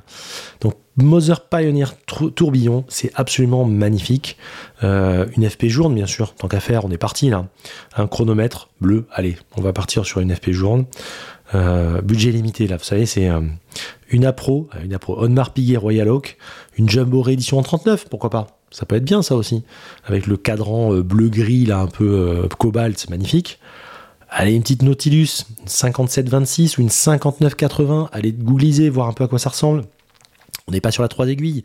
Quand on va chez Patek, on est dans le monde de la complication. Donc dans le monde de la complication, on achète de la complication. Euh, c'est vraiment, ça serait vraiment dommage de, prendre une 3 aiguilles chez Patek selon moi. Mais voilà, là on est sur de la complication très sympa. Et une Chapec euh, Antarctique acier que je trouve, euh, je ne sais pas si vous l'avez vu avec ce cadran. Alors ça ressemble un peu à une Apro, une Royal Oak, etc. J'entends. Le traitement du cadran on a l'impression qu'il n'y a pas de verre déjà. Il y a un traitement qui est absolument magnifique et le cadran est en relief. Euh, les maillons sont sublimes. Le mouvement avec un micro-rotor est juste à mourir. Bon, ça vaut un petit peu d'argent, mais euh, et vous avez un, vous pouvez l'avoir avec un cadran un peu bleu glacier. Mais franchement, montre, cette montre, c'est une dinguerie. Donc voilà un peu pour mes, alors pas recommandations, mais moi voilà ce que je ferai selon les budgets. Et encore une fois, cela n'engage que moi. Euh, on passe à la question suivante. Et j'espère en tout cas par rapport à cette question que j'ai répondu à certains. Mais, euh, je pense que c'était un petit paysage 360 assez intéressant. Question suivante. Euh, Loïc qui m'envoie une question. Est-ce que tu es plutôt Oméga, plutôt Oméga, pardon, ou Longines en vintage J'ai l'impression de trouver bien plus d'Oméga en vintage. oui, Loïc, tu as raison. Il y a bien plus d'offres en Oméga, bien sûr, en vintage, en tout cas dans celles que l'on cherche en général. Hein, je parle, euh, c'est-à-dire les Oméga, euh, souvent que vous cherchez, qu'on cherche, c'est plutôt années 50, 60, 70. Il y avait une offre et une largeur de catalogue absolument impressionnante. J'en parlais, je sais plus, avec Alexandre, je crois. Je crois que j'en avais parlé justement. Il y, a, un catalogue années 60-70 qui est juste hallucinant chez Omega. Ce qui fait qu'on peut se faire plaisir. Il y avait des délires horlogers. Ils avaient fait des choses avec des, formes. Ils ont essayé beaucoup, beaucoup de choses dans les années 60-70, ce qui fait que maintenant on peut avoir beaucoup de vintage. encore aujourd'hui à des tarifs intéressants. Donc vraiment, n'hésitez pas, vous ne pouvez pas perdre d'argent là-dessus et vous allez ressentir une émotion incroyable. Quid de la VC, le Vacheron Constantin 222, donc c'est Plaque 78, hein, pardon, qui me fait cette question. La version de 2022 et la version Jumbo Vintage, or et ou acier. Tant qu'à aller dans le, too much, tant qu'à aller dans tout ça, la version full gold, la version de Brad Pitt, la version euh, euh, originelle, la, vraie, la belle, quoi, celle qui est full god, entièrement en, en or. Donc celle-ci, euh, elle peut se trouver, allez, maintenant qu'on est parti dans des délires, elle peut se trouver entre en gros 80 et 100 k à peu près.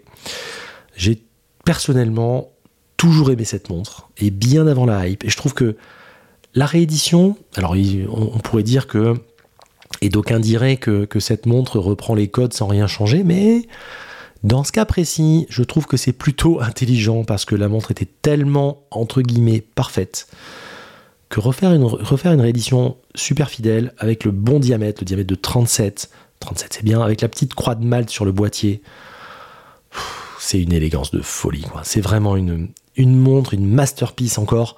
Et hum, c'est pas pour rien que Brad Pitt l'a prise, hein. je plaisante, mais en tout cas c'est vraiment une très très belle montre. Et, euh, je vous conseille, euh, googlisez, vous allez voir un petit peu à quoi ça ressemble. C'est très très beau. Ah, par contre, ça se voit au poignet, il n'y a pas de problème. Hein. Question suivante. Quelle montre voudrais-tu avoir mais que tu ne peux pas avoir? Bel été à toi. Bel été à toi aussi, Julien. Julien Palin. Donc merci Julien pour ton message. Euh, ben, dans la logique de ma réponse plus haut, une Royal Oak euh, extra fine 50e anniversaire édition bleu cobalt. Là, je pense que on est vraiment dans la montre. Ouais, une montre qui me plairait beaucoup. Bon, on est dans des, on est dans des, dans des gammes de prix euh, que moi, encore une fois, je m'interdis de mettre. Donc, donc voilà. Mais oui, c'est vrai que c'est une montre, donc la Royal Oak extra fine, qui reprend en fait la jumbo hein, des, premières moutures. édition bleu cobalt magnifique. Question suivante. As-tu une montre de ton année de naissance? C'est Xavier Caxman. Xavier qui m'envoie ça. Euh, oui, alors oui et non. J'ai une montre de mon année de naissance. Euh, j'ai une euh, Submariner Rolex 1680 Unpo pour les intimes, unpolished, donc une montre qui, n'a, qui est d'origine, qui n'a jamais été polie, euh, qui est une série de fin, de fin 78, moi je suis début 78, mais bon, globalement à dire de mon année, c'est bon, que j'ai pimpé, alors je sais que certains raillaient là-dessus, mais j'achète, j'ai mes montres pour moi, donc euh, ça plaît, tant mieux, ça plaît pas, tant pis. Euh, j'ai mis un True Dome, vous savez, il a un True Dome, le, le verre, le, un, super dôme en fait euh, moderne dessus, qui lui donne un petit aspect de 1665, donc de Sea Dweller. Euh, c'est très beau. Et j'adore, donc ça, ça rend la date plus petite, normale, et ça fait une chaleur de cadran. Et en plus avec un True Dome, avec un True on dirait que c'est Lionel quand il fait le Brodero. Avec un True euh, c'est bien cool parce que vous avez l'avantage d'une moderne, donc la résistance, parce que souvent, avant, on achetait des vieux plexis de service, sauf que les plexis avaient 40 ans, 50 ans, séchés, et donc se retrouver avec quelque chose qui était euh, fragile et qui pouvait casser. Donc voilà la montre de mon année Rolex Submariner 1680 Unpo. Voilà, marque 2 pour les, pour les geeks. Ensuite, euh, envisages-tu un jour de créer ta propre marque de montre?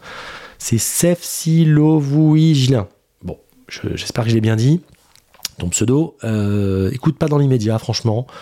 Euh, j'en éprouve pas le désir, j'en éprouve pas le besoin. mon objectif aujourd'hui, avec la plus grande sincérité, c'est de partager la passion avec vous.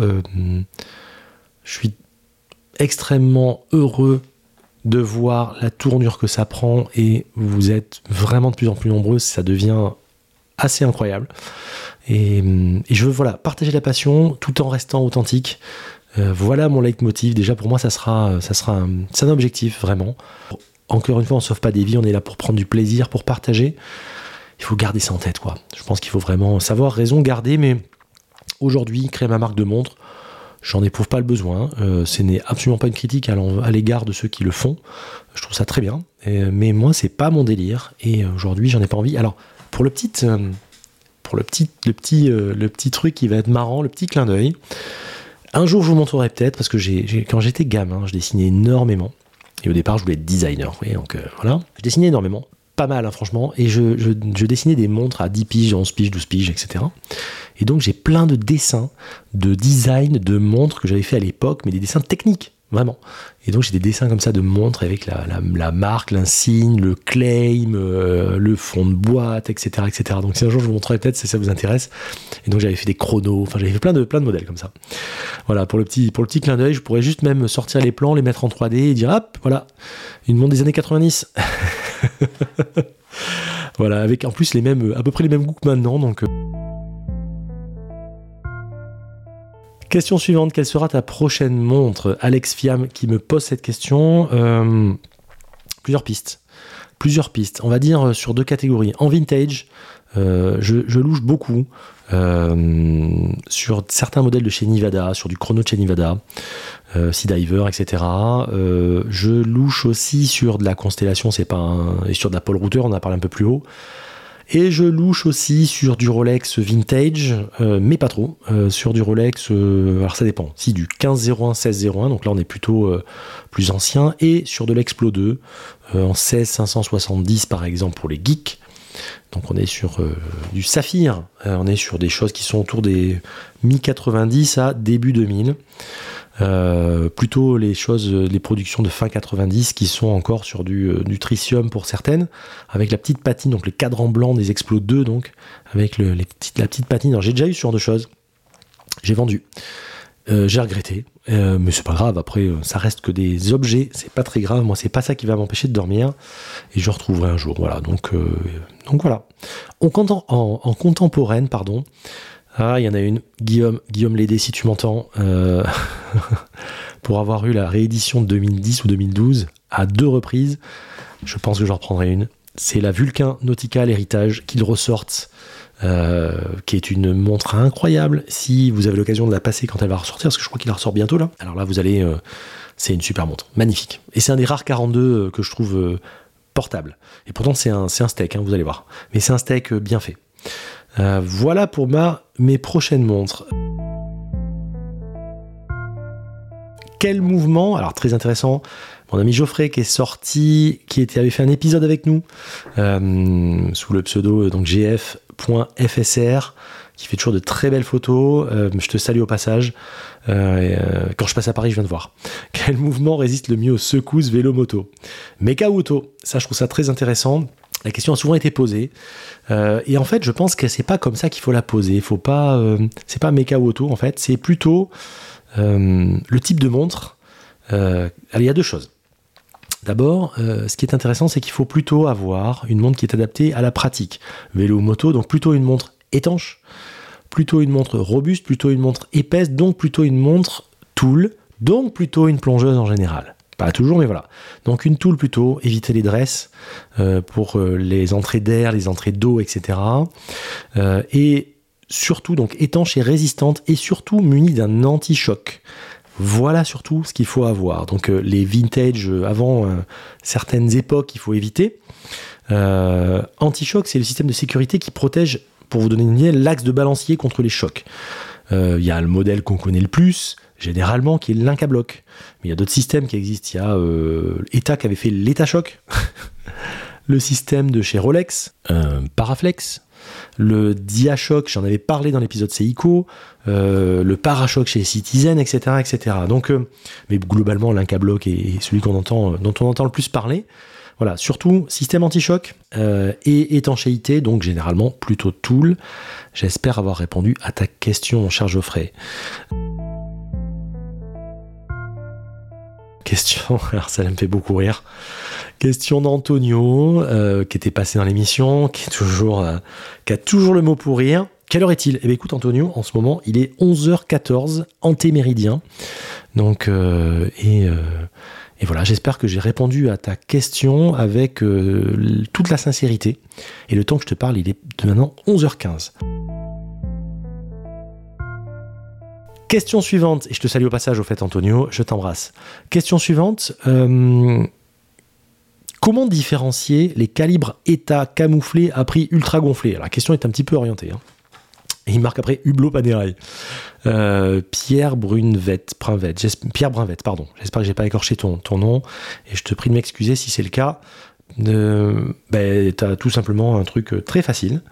Euh, tu vas sur Watchbase, euh, le site référence pour savoir euh, l'origine du mouvement, et tu peux assez facilement savoir ce qu'est réellement le mouvement, puisque j'en avais parlé dans l'épisode sur les mouvements de manufacture, où souvent c'est camouflé et on ne sait pas. Et donc là, avec Watchbase, tu peux savoir que le mouvement de la hublot, tel modèle, etc., fusion par exemple, tu vas avoir tel tel mouvement, état et compagnie. Donc n'hésite pas à te renseigner, mais Watchbase est ton ami.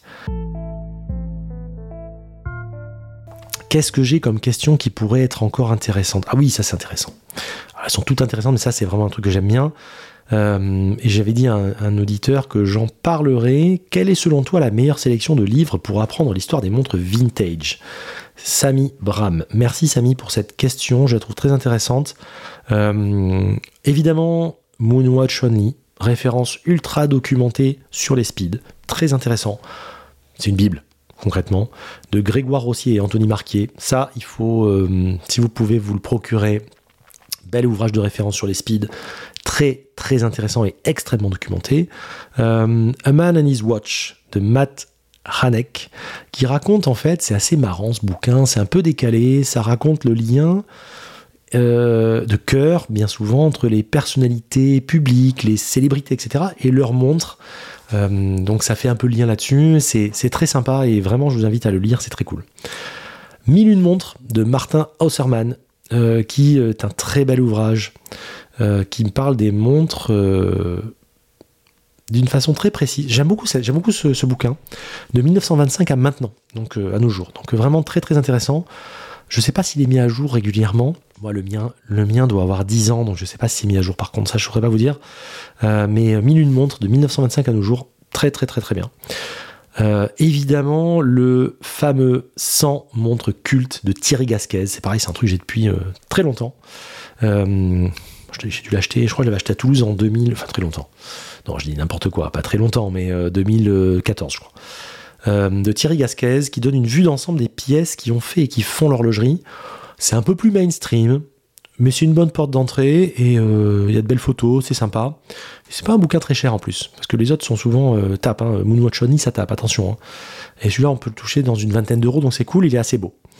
Et on va finir sur un que j'aime bien, qui est un ouvrage passionnant, Montre rare, de Paul Miquel.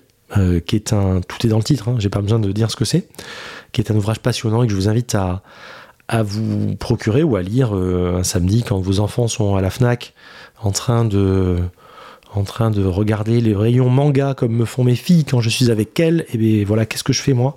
Je vais voir les bouquins de montres ou les bouquins euh, de d'entrepreneurs. voilà, donc comment qu'elles font les mangas, et bien moi je fais ça.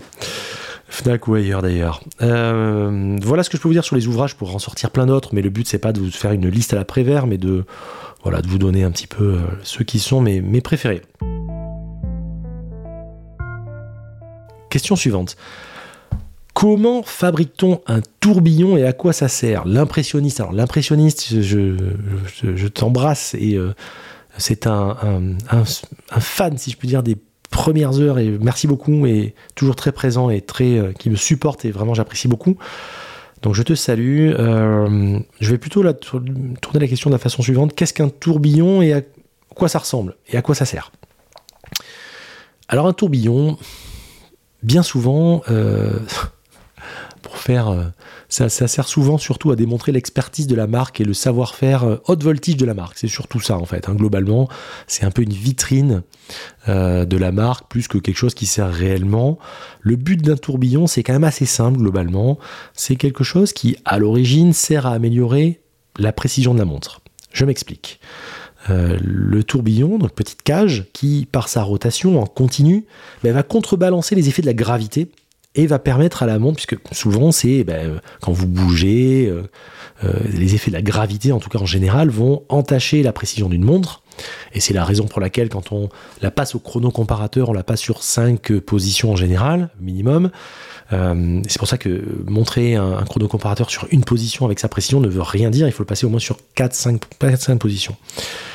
Mais là, finalement, ça arrive à, à, déjouer finalement euh, les, effets pervers de la, gravité, en théorie, par la rotation continue. Voilà, donc euh, le but d'un tourbillon, c'est surtout voilà, d'améliorer la précision de la montre.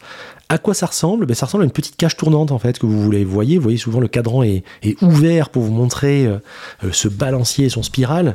la roue d'échappement est l'encre et souvent cette cage, ben, elle est reliée à la roue de seconde qui l'anime en fait. Il y a une roue des secondes qui va alimenter cette cage. Et comme la roue opère une rotation de 360 degrés par minute, ben le tourbillon va effectuer un tour complet sur lui-même toutes les 60 secondes, tout simplement.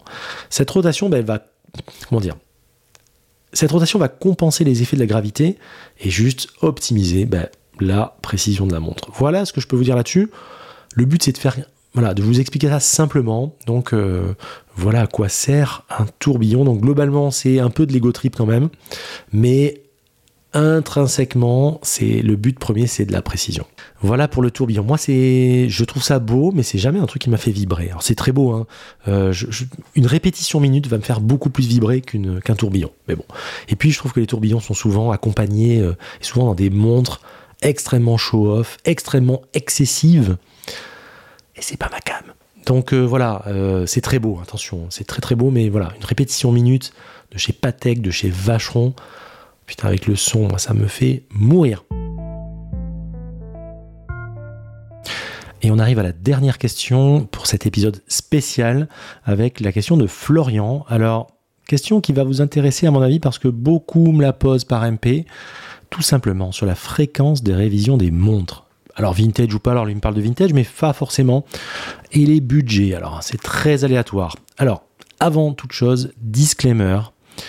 Euh, vous demandez à 10 personnes différentes, vous aurez 10 avis différents. Alors, évidemment, les horlogers sont tous globalement d'accord sur les fréquences, mais je vais mettre une pondération là-dessus. Alors, moi, je vous donne ma vision avec mon expérience, mais je ne suis pas horloger. Donc, euh, par exemple, c'est pas du tout la même chose si on porte ces montres très aléatoirement un jour par-ci par-là, ou si on les met au coffre, ou si on les range pendant 3-6 mois et on les réutilise pendant un mois, c'est pas du tout la même chose. Donc euh, il faut vraiment aussi voir par rapport à l'utilisation que vous en faites, la largeur de collection que vous pouvez avoir. À titre perso, et ça c'est vraiment mon avis avec le temps et l'expérience, alors normalement les préconisations des horlogers, c'est plutôt 5 ans globalement. Alors maintenant ça tend à évoluer avec la technicité et l'évolution euh, des huiles qui font que maintenant on peut arriver à étendre un petit peu plus, mais globalement on est entre 5 et 7 en général de l'aveu des horlogers. Je pense qu'ils seront globalement d'accord avec moi. Alors moi je suis sur une, durée un petit peu plus longue et je vais vous expliquer pourquoi. Alors déjà, ce qui est important, euh, c'est toujours d'avoir un bon horloger euh, de confiance. Euh, c'est bien d'avoir un horloger qui suit vos montres parce qu'il va voir l'évolution, parce que d'une part, vous pouvez aller voir de temps en temps. Et je vous conseille de le faire, notamment pour l'étanchéité, c'est le deuxième point. l'étanchéité, si vous avez des montres que vous allez mettre en piscine, en eau, à la mer, je sais, c'est pas marrant, mais allez au moins en tout début de saison, avril-mai, allez le voir, faites-le passer, faites passer euh, à l'étanchéité votre montre. Ça vous prend deux secondes. Lui vous le fera sûrement gracieusement. Et ça va faire gagner euh, de, précieuses montres qui vont pas euh, se foutre en l'air parce que l'étanchéité n'est plus là. Alors globalement l'étanchéité, on peut la faire selon, encore une fois, ça dépend tellement d'utilisation. Si vous la mettez jamais dans l'eau ou si vous la mettez chaque année en mer avec ou sans rinçage, c'est pas la même chose. Après, après l'eau salée, euh, quel type de d'eau euh, Est-ce que c'est de la piscine Est-ce qu'elle est chlorée Est-ce qu'il y a énormément de paramètres. Moi, quand j'ai des montres que je mets dans l'eau, j'aime bien chaque année en début de saison les faire vérifier, les passer en caisson, enfin les passer, les passer à l'étanchéité pour vérifier qu'elles sont bonnes. Déjà première chose. Parallèlement à ça, quand vous allez voir votre horloger, Qu'est-ce qu'il va faire et qu'est-ce que vous lui demandez? Généralement, il le fait spontanément. Il va la passer au chronocomparateur et il va vous dire déjà ben, son amplitude, si ça varie. Il va voir de suite si ça va ou si ça va pas. Il va vous dire s'il faut faire une révise de suite sans, sans l'ouvrir. Euh, globalement, il a un état de santé général. C'est pas, euh, ça donne une photo et c'est quand même assez parlant. Donc étanchéité, faites-la globalement, à mon avis, tous les 2-3 ans, essayez de faire changer les joints, ça serait pas mal, selon l'utilisation. Là, je parle de personnes qui mettent les montres dans l'eau, en piscine, à la mer. Tous les 2 ans, c'est bien, 3 ans, mais 2 ans, c'est plutôt bien. Si ce sont des montres qui vont pas euh, en, mer, en piscine, etc., et que c'est juste parce que vous lavez les mains et que c'est des montres avec une étanchéité 10 bars, par exemple, où c'est pas très important, bon, là, ça devient tout à fait secondaire. C'est pas du tout la même chose, mais vous faites vérifier quand il y aura la révision globalement. Moi, j'ai tendance à laisser passer la révision, généralement entre 7 et 10 ans. Alors, il y en a qui vont crier au scandale, qui vont dire que c'est trop, mais globalement, si on ramenait à une année l'utilisation de chaque montre, allez, je dois porter chaque montre au maximum un mois dans l'année, sachant qu'elles sont posées, mais que ce que j'essaie de, faire, et ça c'est un vrai conseil, c'est d'éviter, même si c'est moins vrai maintenant, de les laisser trop longtemps sans tourner. Je m'explique. Euh, les huiles ont tendance, alors avaient tendance, et moins vrai maintenant, à sécher à partir de 6 mois. C'est ce qu'on dit en général quand vous laissez dans un endroit, euh, au coffre ou ailleurs, et que les montres ne tournent pas pendant plus de 6 mois. C'est à éviter parce que les huiles ont tendance à sécher. Alors c'est moins vrai maintenant. Elles ont une technicité, une fluidité.